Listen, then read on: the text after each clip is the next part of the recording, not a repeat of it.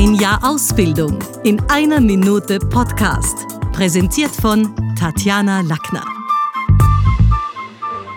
Stars, Events und Stories. Die Welt der Wiener Stadthalle. Ein Podcast mit Wolfgang Gatschneck. Heute Louis Armstrong. Jazz und Swing waren in den 50s sehr populär.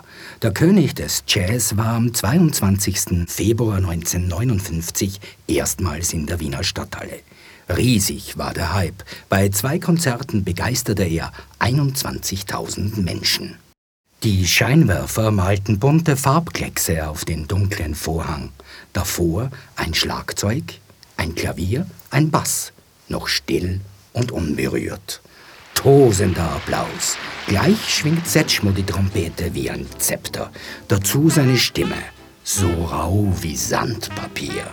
What a wonderful voice. Mehr Stars, Events und Stories gibt es jede Woche neu im Podcast.